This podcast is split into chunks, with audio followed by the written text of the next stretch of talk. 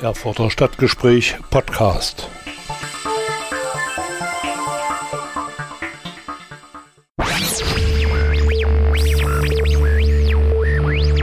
Stadtgespräch im Bürgerradio Erfurt mit Richard Schäfer.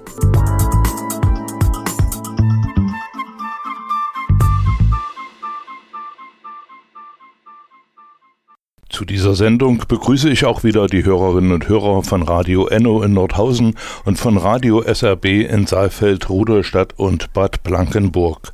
Mein Name ist Richard Schäfer und ich trage die Verantwortung für die Auswahl der Beiträge und der Musiktitel. Heute übernehme ich Beiträge aus der Sendung Osmose vom 29. Juli hier auf Radio Frei, in der Sendungen freier Radios vorgestellt werden. Osmose-Redakteur Detlef Föhner hat dazu einige Beiträge von Radio Flora in Hannover ausgewählt. Jetzt gibt es wieder Osmose auf die Ohren. Guten Tag mit Beiträgen freier Radios, diesmal nur einer vom freien Radio Flora aus Hannover.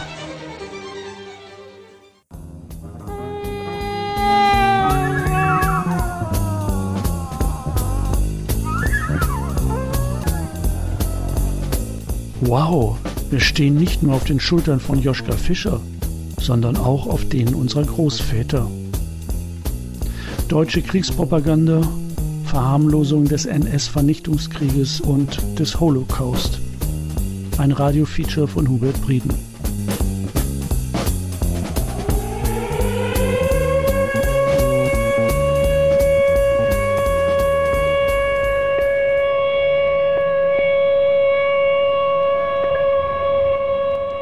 Kapitel 1 2021 Historische Vorbilder einer grünen Kanzlerkandidatin. A. Die Wehrmacht als Friedensstifterin. Worauf es hinauslaufen würde, war absehbar. Keine Wählerin, kein Wähler der Grünen soll sagen, man habe nicht wissen können, was kommt. Man hätte sich nur etwas bemühen müssen.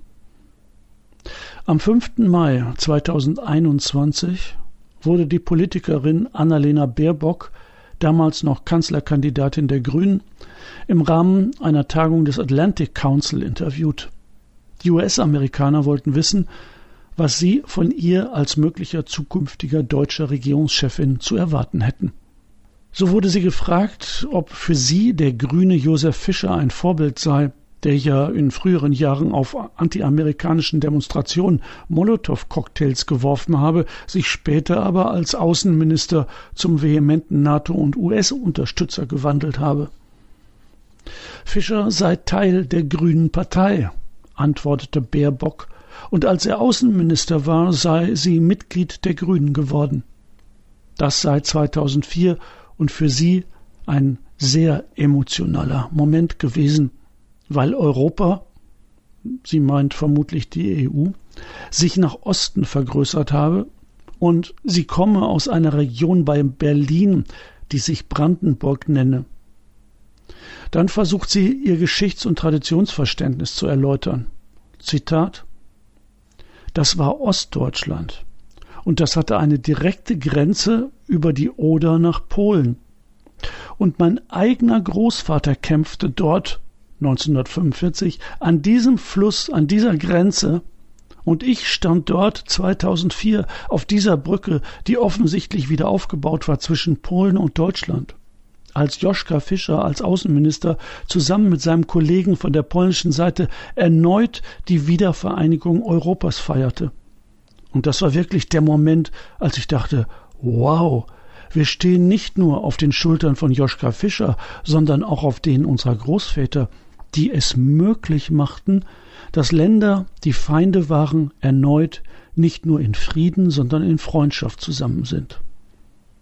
Und auf diesem Grund stehe ich weiterhin für ein Europa kämpfend, das in Freundschaft lebt, in einem gemeinsamen integrierten Markt. Und dafür brauchen wir Institutionen wie die EU, genauso wie eine starke transatlantische Beziehung, weil dies nicht möglich wäre, unsere Wiedervereinigung ohne die Unterstützung der Vereinigten Staaten.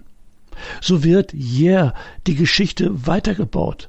Aber das ist wirklich wichtig für mich. Andernfalls machte es keinen Sinn, Kanzler zu werden. Geschichte ist nichts, was wie ein Fluss fließt. Sie ist immer ein Moment, in dem Leute sich den Mut nehmen müssen, aktiv an der Zukunft zu bauen. So macht es keinen Sinn zu sagen, ich folge nur dem, was Joschka Fischer vor 15 Jahren tat. Ich nehme das Beste aus der Vergangenheit und bringe es in die Zukunft. Zitat Ende. Die grüne Kanzlerkandidatin Baerbock sieht sich also in der Nachfolge ihres Großvaters, der als Wehrmachtsangehöriger das NS-Regime gegen die Rote Armee verteidigte. Die Wehrmacht kämpfte mit allen Mitteln für ein Unrechtsregime und garantierte damit die Weiterexistenz von Konzentrationskriegsgefangenen und Zwangsarbeiterlagern, den Weiterbetrieb von Gefängnissen und Zuchthäusern, die Fortsetzung von Misshandlungen, Foltern und Massenmord. Doch davon schweigt Baerbock. Und nichts erfährt man davon, was ihr Opa denn vor den Kämpfen an der Oder so alles in der Wehrmacht machte, wo er kämpfte, in welchen Einheiten und welche militärische Funktion er hatte. Stattdessen behauptet sie, ihr Großvater habe genau wie der grüne Außenminister Josef Fischer dafür gesorgt, Zitat, dass Länder, die Feinde waren, erneut nicht nur in Frieden, sondern in Freundschaft zusammen sind. Zitat Ende. Es dürfte einmalig in der Geschichte der Bundesrepublik sein, dass eine Kanzlerkandidatin die Wehrmacht als Friedensstifterin beschreibt. Teil 1b der grüne Josef Fischer und die Verharmlosung von Auschwitz. Der zweite Heroe, auf dessen Schultern Baerbock sich stehen sieht, ist Josef Fischer, Außenminister der Regierung unter SPD-Kanzler Gerhard Schröder, die den ersten Kriegseinsatz deutschen Militärs nach 1945 zu verantworten hat. Vom März bis Juni 1999 beteiligte sich die Bundeswehr im Rahmen der NATO am Angriff gegen die Republik Jugoslawien. Da keine Zustimmung des UN-Sicherheitsrates vorlag, war der Einsatz völkerrechtswidrig. Josef Fischer, gleichzeitig Vizekanzler der Regierung, war nicht nur einer der Hauptverantwortlichen für diesen Angriffskrieg, er rechtfertigte ihn auf einem Parteitag der Grünen mit der Begründung, ein Völkermord an den Kosovo-Albanern, ein neues Auschwitz müsse verhindert werden. Wörtlich sagte Fischer, Zitat, Auschwitz ist unvergleichbar, aber ich stehe auf zwei Grundsätzen. Nie wieder Krieg, nie wieder Auschwitz, nie wieder Völkermord, nie wieder Faschismus. Beides gehört bei mir zusammen. Zitat Ende. Obwohl er zunächst die Unvergleichbarkeit von Auschwitz einräumt, behauptet er dennoch zur Rechtfertigung seiner Kriegszustimmung, ein neues Auschwitz müsse verhindert werden. Dr. Heinz Lockey, damals Brigadegeneral der Bundeswehr und bis Ende März 1999 als deutscher Beobachter und Militärberater bei der OSZE-Vertretung in Wien tätig, war für die täglichen Meldungen aus dem Kosovo zuständig. Er konnte dort einen guten Einblick in die Entwicklung und Zuspitzung des Kosovo-Konfliktes gewinnen. 2005 führte er während eines Vortrages für den Arbeitskreis Regionalgeschichte aus. Die Lageschilderungen deutscher Politiker und des größten Teils der Presse verliefen auf dieser Ebene der Begründung vor dem 24. März, also vor dem Kriegsbeginn, verübten angeblich jugoslawische Truppen an den Kosovo-Albanern großflächige ethnische Vertreibungen oder gar einen Völkermord. Die beiden Minister Josef Fischer und Rudolf Scharping spielten an der Propagandafront eine herausragende Rolle. Sie rückten das Geschehen in der jugoslawischen Provinz nahe an den Holocaust, den Völkermord an sechs Millionen Juden. Doch wie bewerteten internationale Organisationen die Nachrichtenexperten im Auswärtigen Amt und im Verteidigungsministerium die humanitäre Lage im Kosovo, kurz vor Beginn des NATO-Krieges gegen Jugoslawien. Ich bringe Ihnen hier mal einige Zitate. Im Tagesbericht der OSZE-Mission Kosovo heißt es vom 17. März, das sind eine Woche vor Beginn des Krieges, die allgemeine Situation über die gesamte Region hinweg bleibt angespannt, aber ruhig. Völkermord, Holocaust. Am 18. März genau die gleiche Feststellung. In einer Leitungsvorlage des Auswärtigen Amtes, die an Fischer ging, ich habe die selbst gesehen, die ist inzwischen auch veröffentlicht, heißt es zur humanitären Lage im Kosovo am 19. März 1999. Von Flucht, Vertreibung und Zerstörung im Kosovo sind alle dort lebenden Bevölkerungsgruppen gleichermaßen betroffen. Bürgerkrieg also. Das Amt für Nachrichtenwesen der Bundeswehr, Nachrichtenzentrale, Tagesmeldung zur G2A-Zulage am 22. März 1999. Tendenzen zu ethnischen Säuberungen sind weiterhin nicht zu erkennen. Und am 23. März 1999, ein Tag vor Kriegsbeginn, Entgegen Medienberichten ist derzeit weiterhin keine Großoffensive jugoslawischer Sicherheitskräfte im Kosovo erkennbar. Die Auseinandersetzungen überschreiten nicht das bisher erkannte Maß an Gewalt. Und dann das Bundesverteidigungsministerium ebenfalls am 23. März. Die Formulierung ist sehr kompliziert. Sie sagt im Grunde genommen, es ist noch keine Großoffensive der jugoslawischen Kräfte und die UCK tut alles, um durch Gewalt gegen Gewalt zu erzeugen, damit letztendlich die NATO dann mit der Luftwaffe eingreift. Man muss jetzt fragen, und vielleicht fragen Sie auch kritisch, wussten das die Experten des Verteidigungsministeriums des Auswärtigen Amtes nicht besser? Wusste es die OSZE nicht besser? Die OSZE war inzwischen mit 1500 Beobachtern im ganzen Kosovo verteilt. Also die haben offenbar die Augen zugemacht und nichts gesehen. Die Bundeswehr hatte ein umfassendes Lagebild. Gehen wir mal davon aus, hier wird das Lagebild geschaffen. Dann hatten sie die Erkenntnisse von OSZE-Beobachtern. Die lagen vor im Verteidigungsministerium. Es gab von der Europäischen Union Beobachter da vor Ort. Es gab Militärattachés und Diplomaten, die im Kosovo herumreisten. Es gab NATO-Aufklärungsflugzeuge, die jeden Tag über dem Kosovo flogen. Es gab Drohnen, das sind unbemannte Aufklärungsflugzeuge praktisch. Die hatten die Deutschen dort, die auch über das ganze Kosovo flogen. Und es gab den Bundesnachrichtendienst, die haben sicherlich auch nicht geschlafen. Das heißt, die Bundeswehr und das Auswärtige Amt hatten schon ein zutreffendes Bild, was im Kosovo ablief. Das Amt für Nachrichtenwesen der Bundeswehr hatte etwa täglich 2000 Meldungen aus dem Kosovo, die zu verarbeiten waren. Also man kann schon davon ausgehen, wenn diese Leute nicht alle Tomaten auf den Augen hatten und wenn sie einigermaßen intelligent waren, dann mussten die ein treffendes Lagebild zustande bringen. Denn ich unterstelle ihnen nicht, dass sie böswillig, dass sie ein Komplott war und böswillig etwas anderes schrieben, als die Politiker behaupteten, sondern die machten ihre Arbeit. Und der deutsche militärische Nachrichtendienst war recht, recht gut, auch im internationalen Vergleich. Das heißt, wir sehen hier eine unwahrscheinliche Diskrepanz zwischen dem, was Politiker gesagt haben, und das, was militärische und diplomatische Experten festgestellt haben. Keine außergewöhnliche Situation vor einem Krieg. Schauen wir mal auf Irak. Auch da 1999 im Kosovo wurde die Bevölkerung, wurde auch das deutsche Parlament hinters Licht geführt, was die Situation zu dieser Zeit im Kosovo betrifft. Lassen Sie mich noch ein Bild geben, um die ganze Ungeheuerlichkeit des Auschwitz-Vergleiches von Fischer noch einmal darzustellen.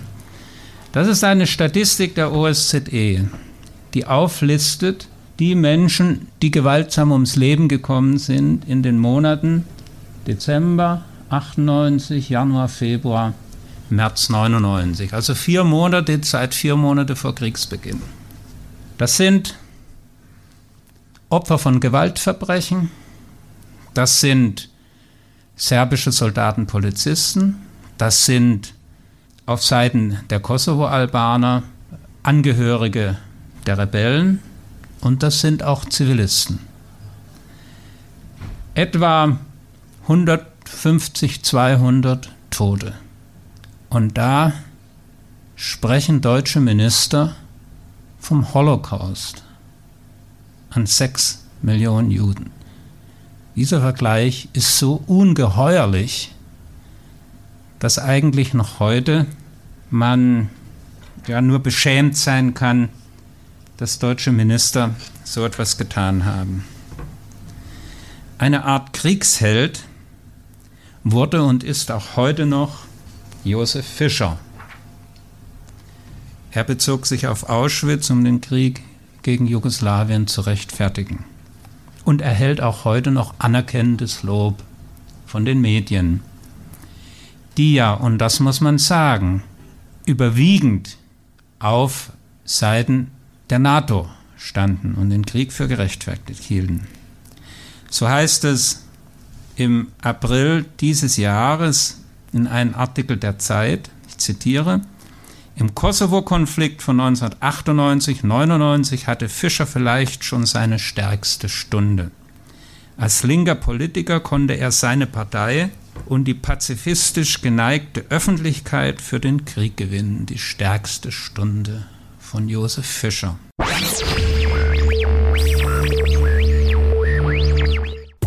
Stadtgespräch im Bürgerradio Erfurt auch für die Hörerinnen und Hörer von Radio SRB in Saalfeld, Rudolstadt und Bad Blankenburg und für die Hörer von Radio Enno in Nordhausen.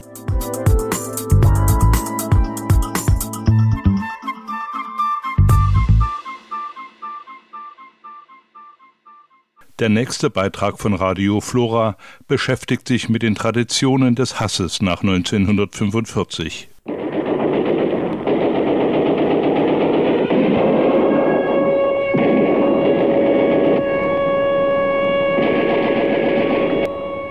Kapitel 2 Traditionen des Hasses nach 1945 2a Verschweigen der NS-Verbrechen, Antisemitismus, Antikommunismus, Russenphobie.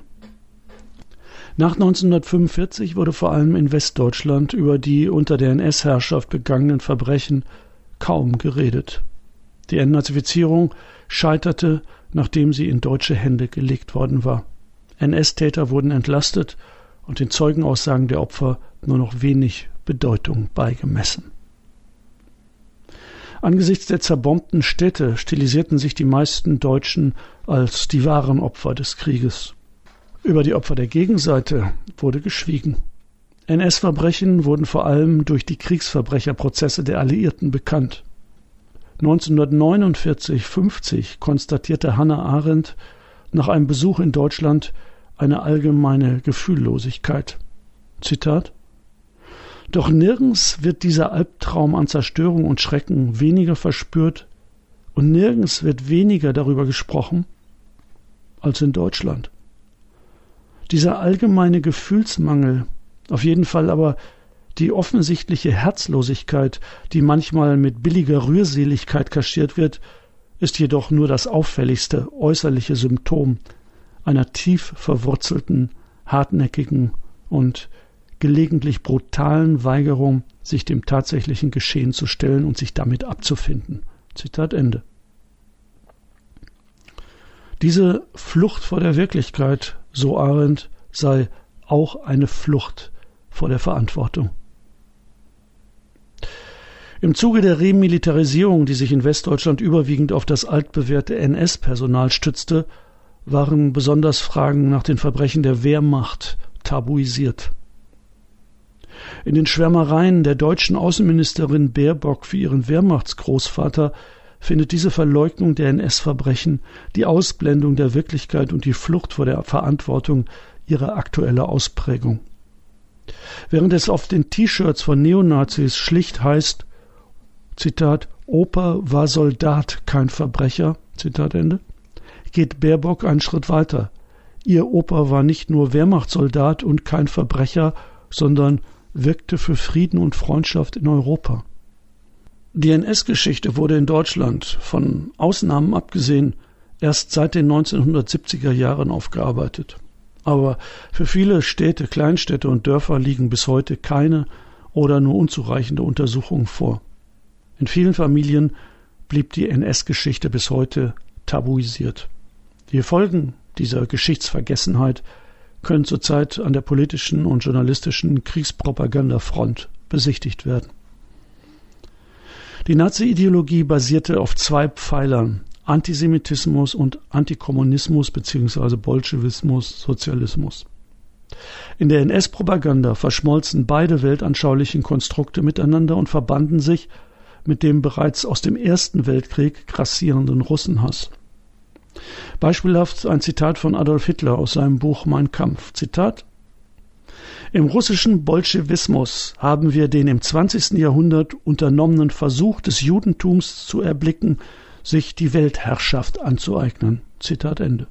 An anderer Stelle schreibt Hitler, Zitat, indem ich den Juden als Führer der Sozialdemokratie erkannte, begann es mir wie Schuppen von den Augen zu fallen. Zitat Ende. Um nicht über die sozialen und ökonomischen Ursachen des Elends, nicht über das kapitalistische Wirtschaftssystem reden zu müssen, wie es die Organisation der Arbeiterbewegung taten, betrieben die Nazis und andere Antisemiten Sündenbockpolitik.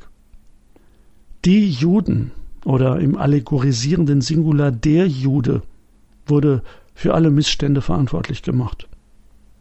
Seit dem 19. Jahrhundert versuchten deutschnationale Organisationen mit antisemitischen Verschwörungserzählungen den wachsenden Einfluss von Sozialdemokraten und Marxisten zurückzudrängen.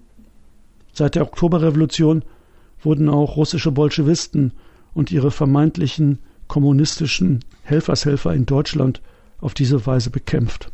Schon die rechtsterroristischen Freikorps hatten in der Novemberrevolution und in den Jahren danach Krieg gegen die Roten und damit gegen das vermeintlich internationale Weltjudentum geführt.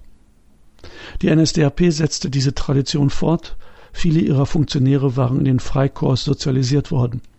Nebenbei bemerkt, wie im deutschen waren auch im ukrainischen und im russischen Nationalismus Antisemitismus und Antikommunismus bzw. Antibolschewismus von Anfang an feste Bestandteile der Ideologie. Bereits in den Jahren der ersten Versuche ukrainischer Staatsbildung nach dem Ersten Weltkrieg während des Bürgerkrieges wurden 50 bis 60.000 Jüdinnen und Juden von russischen Konterrevolutionären und ukrainischen Nationalisten ermordet. Für etwa 40 Prozent der Morde waren ukrainische Nationalisten verantwortlich.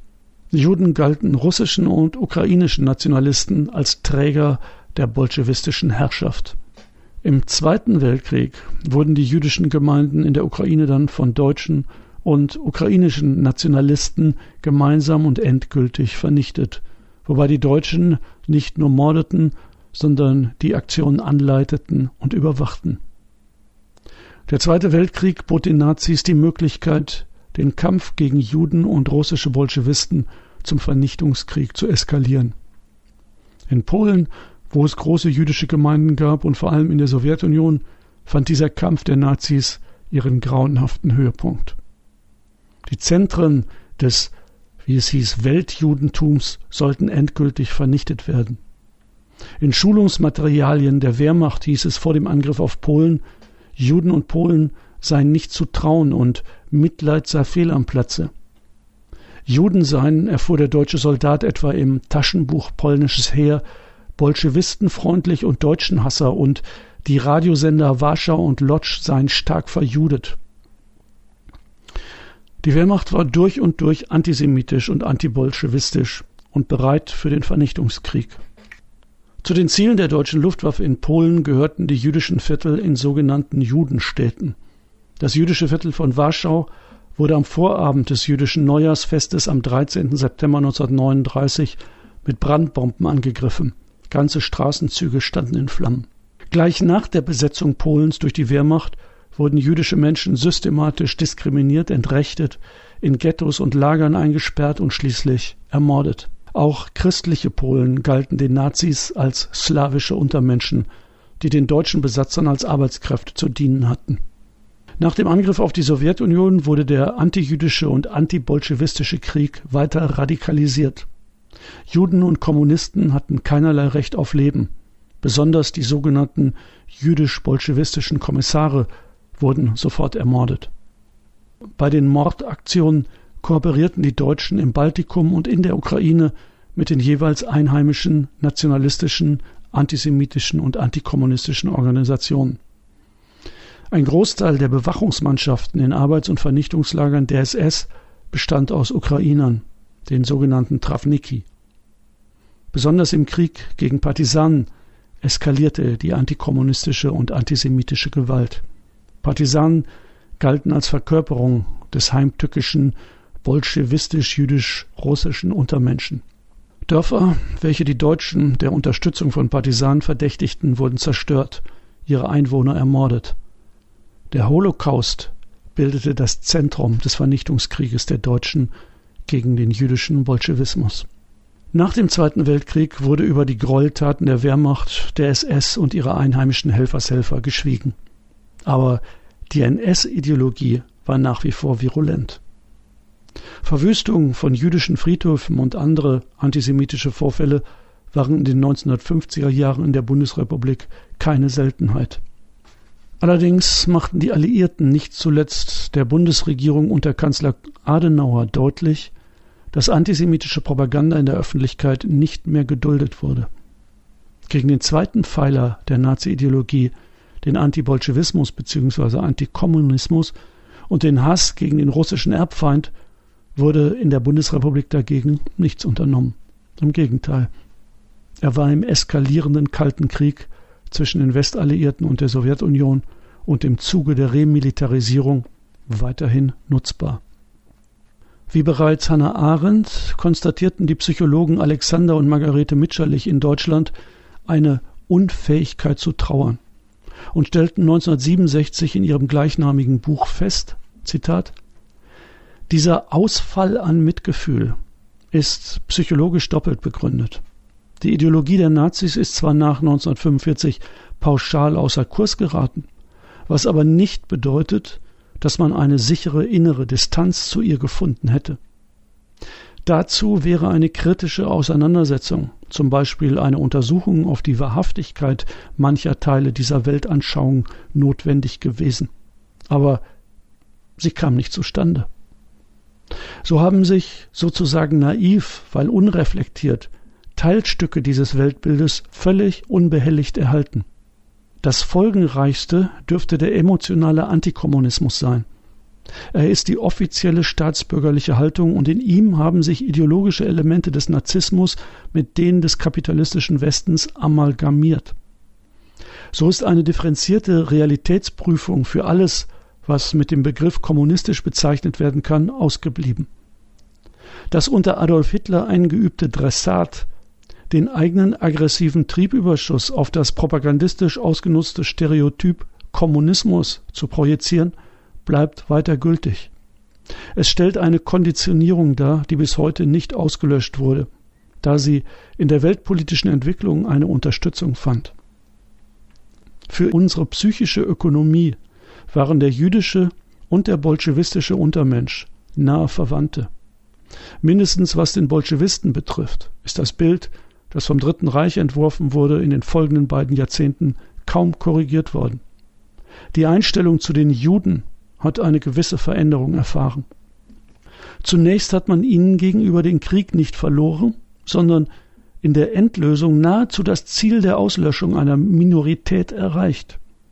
Die Gewissensseite wurde später immerhin so weit mobilisiert, dass eine Distanzierung von diesem Orgiasmus der Destruktion erfolgte. Zitat Ende.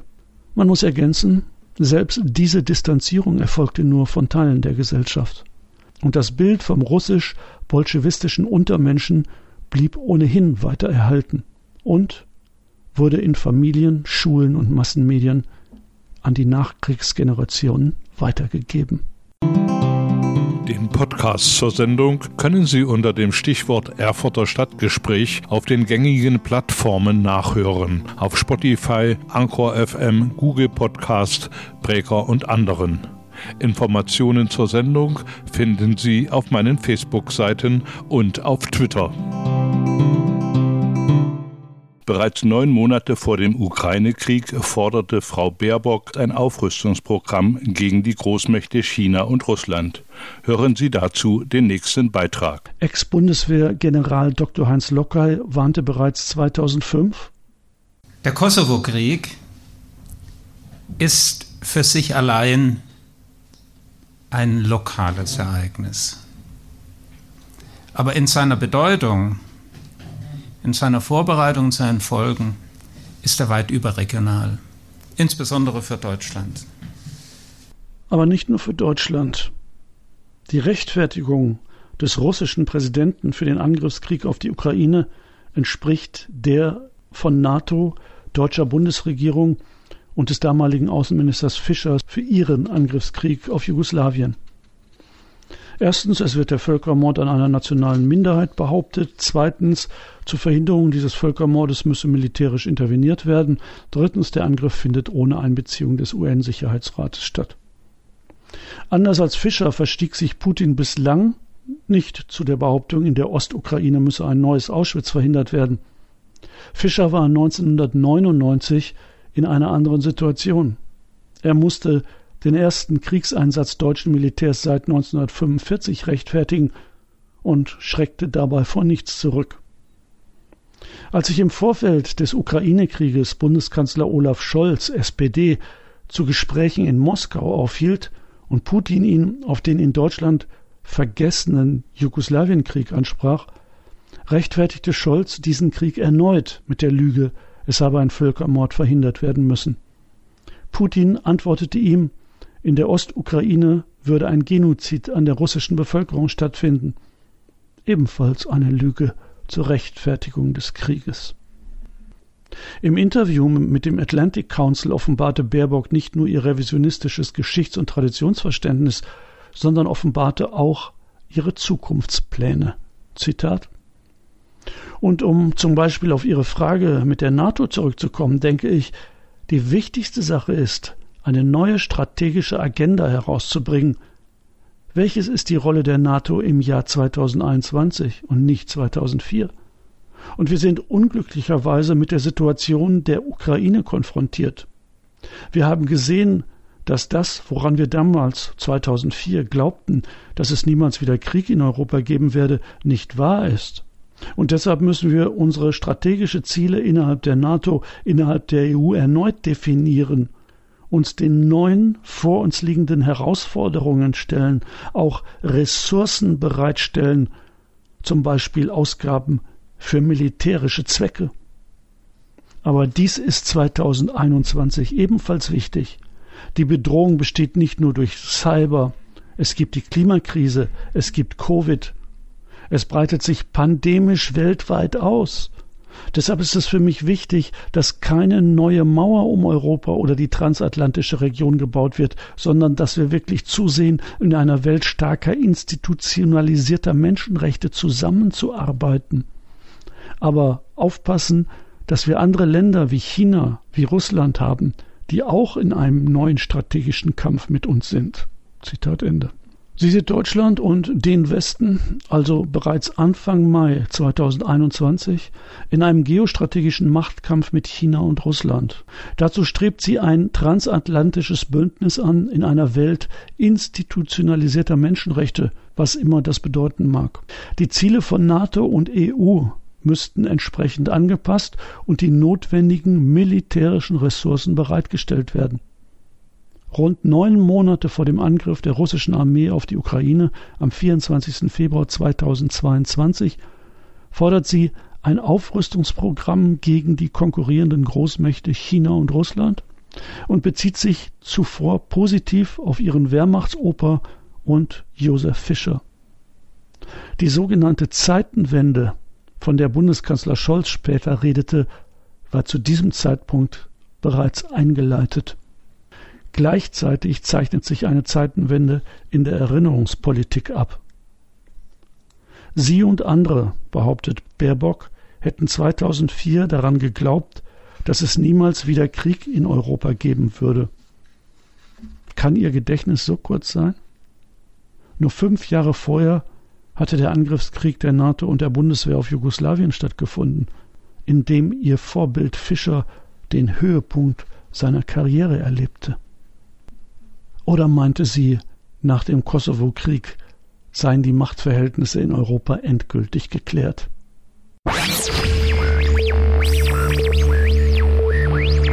Stadtgespräch im Bürgerradio Erfurt mit Richard Schäfer.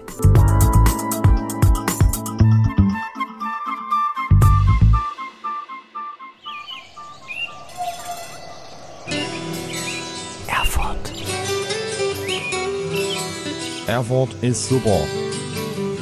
Erfurt. Coole Stadt. Persönlichkeiten. Einrichtungen. Aktionen. Erfurt. Vorgestellt im Stadtgespräch mit Richard Schäfer. Zu dieser Sendung begrüßen wir auch herzlich die Hörerinnen und Hörer des Radios SRB in Saalfeld, Rudolstadt und Bad Blankenburg sowie die Hörerinnen und Hörer von Radio Enno in Nordhausen.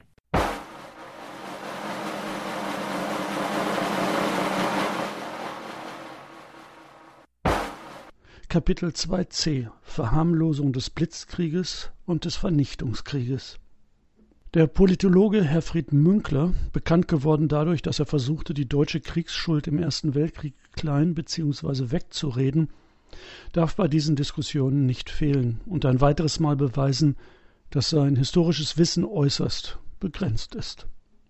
Er hält den Krieg Russlands gegen die Ukraine für einen Vernichtungskrieg und redet von totaler Zerstörung der Ukraine durch russisches Militär. Selbst die Ukraine-freundliche Berichterstattung in den westlichen Massenmedien vermittelt kein Bild der totalen Zerstörung. Es gibt keine Flächenbombardements mit Spreng- und Brandbomben auf Städte und Wohnviertel. Die Infrastruktur wird nicht systematisch zerstört. Wasserleitungen funktionieren weiter. Bahnlinien und Straßen sind weitgehend intakt. Gaspipelines und Kraftwerke sind in Betrieb. Totale Vernichtung? Dann behauptet Münkler, Zitat, bestimmte Formen der Begrenzung des Krieges haben bei den Russen nie so Platz gegriffen, wie das bei westlichen Armeen der Fall gewesen ist, die Wehrmacht im Zweiten Weltkrieg mal ausgenommen. Zitat Ende. Die Wehrmacht mal ausgenommen, haben westliche Armeen bestimmte Formen der Begrenzung des Krieges eingehalten? Schauen wir in die Geschichte. Fangen wir bei der Reichswehr im Ersten Weltkrieg an. Gleich in den ersten Kriegstagen wurden durch deutsche Soldaten schwere Massenverbrechen an der belgischen Zivilbevölkerung verübt, darunter auch Vergewaltigungen von Frauen. Belgien und Frankreich wurden im Wirkungsbereich der deutschen Truppen weitgehend und flächendeckend verwüstet. Nehmen wir den Beginn der 1920er Jahre, als Spanien einen Kolonialkrieg gegen die Kabilen in Spanisch-Marokko führte und dabei Giftgas aus Deutschland gegen die aufständischen Dörfer und Ortschaften einsetzte, mit Tausenden von Toten. Deutsche Fliegeroffiziere waren beim Einsatz des Giftgases beteiligt. Denken wir an den Zweiten Weltkrieg, beispielsweise an die Flächenbombardierungen deutscher Städte durch alliierte Bomber. Auch im Koreakrieg Anfang der 1950er Jahre wurde massenhaft bombardiert, unter anderem kam Napalm zum Einsatz. Wir können uns auch an Massaker und Terror während der Kolonialkriege in Algerien, im Kongo und anderswo erinnern, als Massenterror, Massaker, systematische Folter, Vergewaltigungen durch westliche Truppen an der Tagesordnung waren. Gut erinnerlich ist vielen auch noch der Vietnamkrieg mit Flächenbombardements von Wohnvierteln in nordvietnamesischen Städten durch strategische Bomberstaffeln der USA. Unvergessen auch der Einsatz von Napalm und des Umweltgiftes Agent Orange zur Entlaubung des Regenwaldes. An den verheerenden gesundheitlichen und ökologischen Folgen leiden die Menschen in Vietnam noch heute. Natürlich können wir auch an die Angriffskriege, Bombardierungen und systematischen Menschenrechtsverletzungen durch westliche Truppen in Jugoslawien, im Irak, in Syrien oder in Afghanistan erinnern. Münkler blendet all diese Verbrechen gegen die Zivilbevölkerung aus, um behaupten zu können, westliche Armeen würden bestimmte Formen der Begrenzung des Krieges einhalten. Münkler, Massenmedien, Politikerinnen und Politiker behaupten, beim Krieg Russlands gegen die Ukraine handle es sich um einen Vernichtungskrieg. Die Vorsitzende der Grünen, Ricarda Lang, begründete die deutschen Waffenlieferungen an die ukrainische Regierung wenige Tage nach Beginn des Angriffs Russlands auf die Ukraine mit einem angeblich von der russischen Regierung geplanten Vernichtungskrieg in der Ukraine. Zu diesem Zeitpunkt meldete die ukrainische Regierung 352 getötete Zivilisten. Im Vernichtungskrieg Deutschlands kamen in der Sowjetunion mindestens 27 Millionen Menschen ums Leben, davon 14 Millionen Zivilistinnen und Zivilisten. Fester Bestandteil dieses Vernichtungskrieges war die systematische Ermordung der jüdischen Bevölkerung. Im weiteren Verlauf des Krieges Russlands gegen die Ukraine ergaben sich keine Anhaltspunkte dass Russland aus rassistischen Gründen systematisch die ukrainische Bevölkerung oder Teile davon ausrotten wollte. Es ist ein Krieg mit Bomben und Raketenangriffen, Straßen- und Häuserkämpfen und demzufolge Zerstörungen und Toten. Das ist schlimm genug. Ein Krieg wie im Irak, im Jemen, in Afghanistan, in Syrien und so weiter. Aber es ist kein Vernichtungskrieg. Die Assoziation mit dem Völkermordprogramm der Nazis dient der Rechtfertigung von Waffenlieferungen in ein Kriegsgebiet und eines seit 1945 nicht dagewesenen Aufrüstungsprogramms. Diese Art der Kriegspropaganda funktioniert nach dem gleichen Muster wie die Auschwitz-Lüge des Josef Fischer im Krieg gegen Jugoslawien. Auch der inzwischen abberufene ukrainische Botschafter Andriy Melnik wurde nicht müde, vom Vernichtungskrieg Russlands zu reden. Gleichzeitig verharmloste er die Beteiligung ukrainischer Nationalisten unter der Führung von Stepan Bandera am Holocaust. Circa 1,6 Millionen Juden wurden von den Deutschen und ihren einheimischen Verbündeten auf dem Gebiet der heutigen Ukraine ermordet. Melnik, seit Januar 2015 ukrainischer Botschafter in Deutschland, legte kurz nach seinem Amtsantritt Blumen am Grab eines der Hauptverantwortlichen für den Massenmord an Juden und Polen in der Ukraine nieder. Seine Verharmlosung Banderas führte 2022 zu Protesten der israelischen und polnischen Botschaften und schließlich zu seiner Abberufung. Die israelische Botschaft hatte Melnik eine Zitat Verzerrung der historischen Tatsachen, eine Verharmlosung des Holocausts und eine Beleidigung derer, die von Bandera und seinen Leuten ermordet wurden, vorgeworfen. Die grüne Bundestagsvizepräsidentin Katrin Göring-Eckardt lobte den entlassenen ukrainischen Botschafter als eine Zitat unüberhörbare und unermüdliche Stimme für eine freie Ukraine. Zitat Ende. Betonte zwar bezüglich Banderas seien sie sich nicht einig, reduzierte damit aber alles auf eine kleine Meinungsverschiedenheit.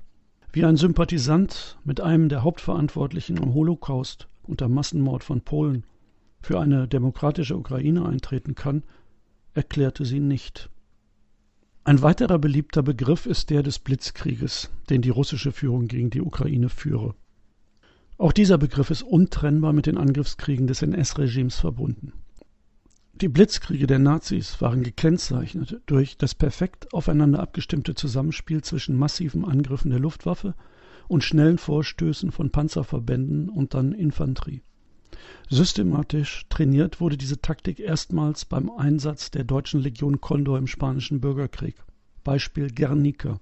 Ein mehrstündiges Flächenbombardement mit strategischen, schweren Bombern der Legion Condor am 26. April 1937 zerstörte fast die gesamte Stadt und ihre Infrastruktur. Da die Wasserleitungen durch Sprengbomben zerstört worden waren, konnte der durch nachfolgend abgeworfene Brandbomben verursachte Feuersturm nicht gelöscht werden. Ruinen und Schutt versperrten alle Rückzugslinien der republikanischen Truppen. Der Chef des Stabes der Legion Condor, Wolfram Freier von Richthofen, bedauerte, dass die spanischen Franco-Truppen unfähig waren, schnell vorzustoßen und damit einen großen Erfolg des Angriffs zunichte machten. So sei es dank der eingesetzten Spreng- und Brandbomben lediglich ein voller technischer Erfolg gewesen. Neben den aufeinander abgestimmten Angriffen von Luftwaffen und Panzerverbänden waren Flächenbombardements auf Wohnviertel zur Demoralisierung des Gegners Bestandteil der Blitzkriegsstrategie. Beim Angriff auf Polen wurde die in Spanien trainierte Strategie weiter perfektioniert. Veteranen der Legion Condor lernten die Neulinge an. Richthofen erhielt den Oberbefehl über den Schlussangriff auf Warschau. Da er die polnische Hauptstadt von der Landkarte tilgen wollte, ließ er sie mehrere Tage und Nächte lang mit Sprengsplitter und Brandbomben belegen. Die Brandbomben ließ er aus über Warschau kreisenden Ju-52 Transportflugzeugen mit Kartoffelschaufeln auf die Stadt abladen. Die Feuer waren, wie in Guernica, nicht mehr zu löschen, da die Wasserleitungen zerstört waren. Dann begann der Vorstoß von Panzern und Infanterie. Beim Krieg Russlands gegen die Ukraine ist von dieser Taktik nichts zu sehen. Dies zeigte sich gleich zu Beginn beim Vorstoß russischer Kräfte auf Kiew. Flächenbombardements, die Zerstörung der gesamten Stadt und ihrer Infrastruktur und anschließende schnelle Panzervorstöße gab es nicht. Die Zerstörungen in Mariupol kamen durch Straßen- und Häuserkämpfe zustande und nicht durch Flächenbombardements. Aber in deutschen Medien und von Politikern und Politikerinnen wird von Vernichtungskrieg und Blitzkrieg schwadroniert, mit dem Ergebnis, dass die NS-Kriege systematisch verharmlost werden. Wenn alle ihre Blitz- und Vernichtungskriege hatten, waren die der Nazis nichts Besonderes mehr. Und es scheint, als sei doch nicht alles so schlimm gewesen damals, wie immer behauptet. Schlussbemerkung. Antisemitismus und Krieg waren die Voraussetzungen für den Holocaust. Der Antisemitismus nimmt zu, der Holocaust wird zunehmend verharmlost, die Verantwortlichen in Teilen Europas als Helden verehrt und der Krieg wird alltäglich. Die möglichen Folgen sind bekannt. Das war das Stadtgespräch für heute mit zahlreichen Hintergrundinformationen zu den Themen Krieg, Kriegspropaganda und zu diskussionswürdigen Geschichtsbildern. Ich danke der Osmose-Redaktion hier bei Radio Frei und Radio Flora in Hannover für das zur Verfügung stellen der Beiträge. Tschüss, bis zum nächsten Mal, sagt Richard Schäfer.